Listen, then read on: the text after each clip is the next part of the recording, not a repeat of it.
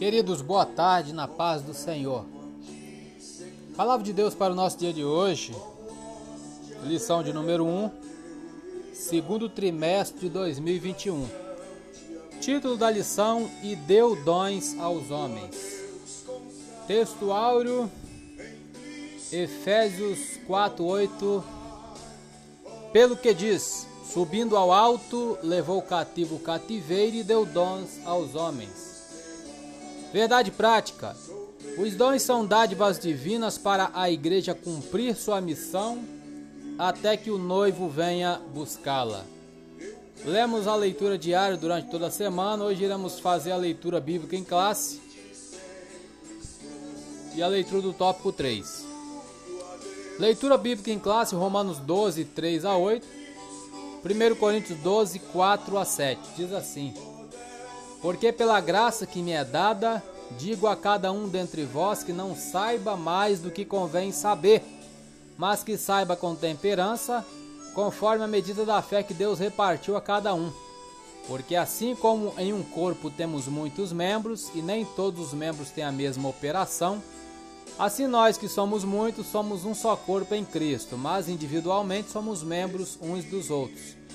De modo que, tendo diferentes dons, segundo a graça que nos é dada, se é profecia, seja ela segundo a medida da fé.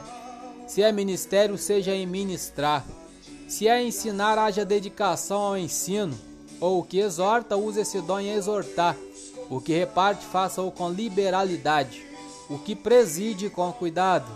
O que exercita misericórdia, com alegria. Ora, há diversidade de dons, mas o Espírito é o mesmo. E há diversidade de ministérios, mas o Senhor é o mesmo.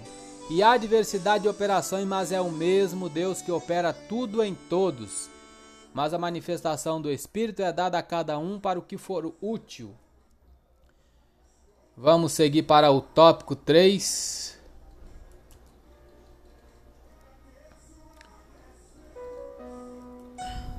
Tópico 3. Corinto, uma igreja problemática na administração dos dons espirituais. Ponto 1. Os dons são importantes.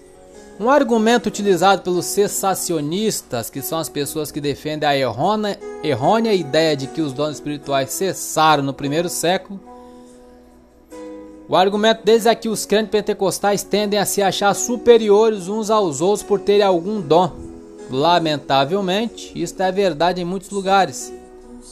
Entretanto, o apóstolo Paulo faz questão de tratar desse assunto com os crentes de Corinto que estavam supervalorizando alguns dons em detrimento de outros. Precisamos resgatar a noção de serviço que Jesus Cristo nos ensinou nos evangelhos, pois todos os dons vêm diretamente de Deus para melhor servirmos a igreja de Cristo. Ponto 2: diversidade dos dons. O que mais nos chama a atenção na lista de dons apresentada por Paulo em 1 Coríntios 12 não são os nove dons, mas a diversidade deles. Isto denota a unidade da Igreja de Cristo, mas simultaneamente a sua multiplicidade. O comentário bíblico pentecostal do Novo Testamento tem razão quando fala que talvez Paulo tenha selecionado estes nove dons por serem adequados à situação que havia em Corinto.